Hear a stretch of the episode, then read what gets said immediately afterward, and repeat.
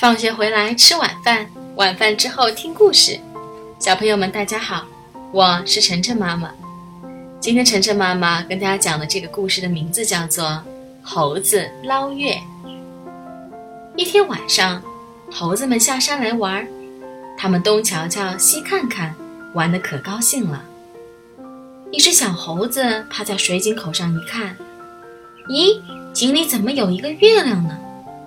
小猴子吓得大叫起来：“不好了，不好了，月亮掉到井里了！”猴子们听了都跑来看，可不是吗？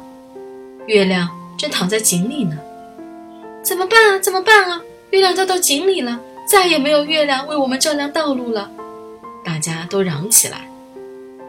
老猴子对大家说：“我们爬到大树上，一个接一个倒挂下来，一直挂到井里。”这样不就可以把月亮捞上来了吗？猴子们觉得这个主意不错，便都爬上了树。他们一个接着一个倒挂下来，小猴子挂在最下面。小猴子伸手去捞月亮，井水被他一搅，月亮碎成了一片一片的。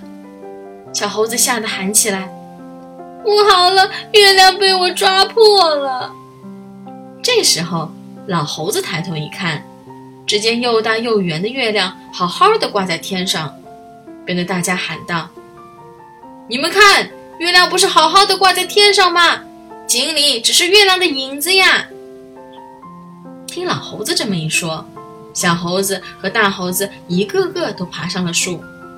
大家看见又大又圆的月亮正好好的挂在天上，都高兴的笑了起来。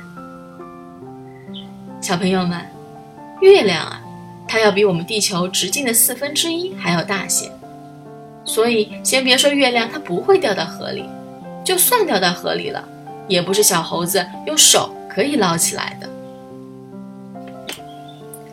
好了，谢谢大家收听今天的节目。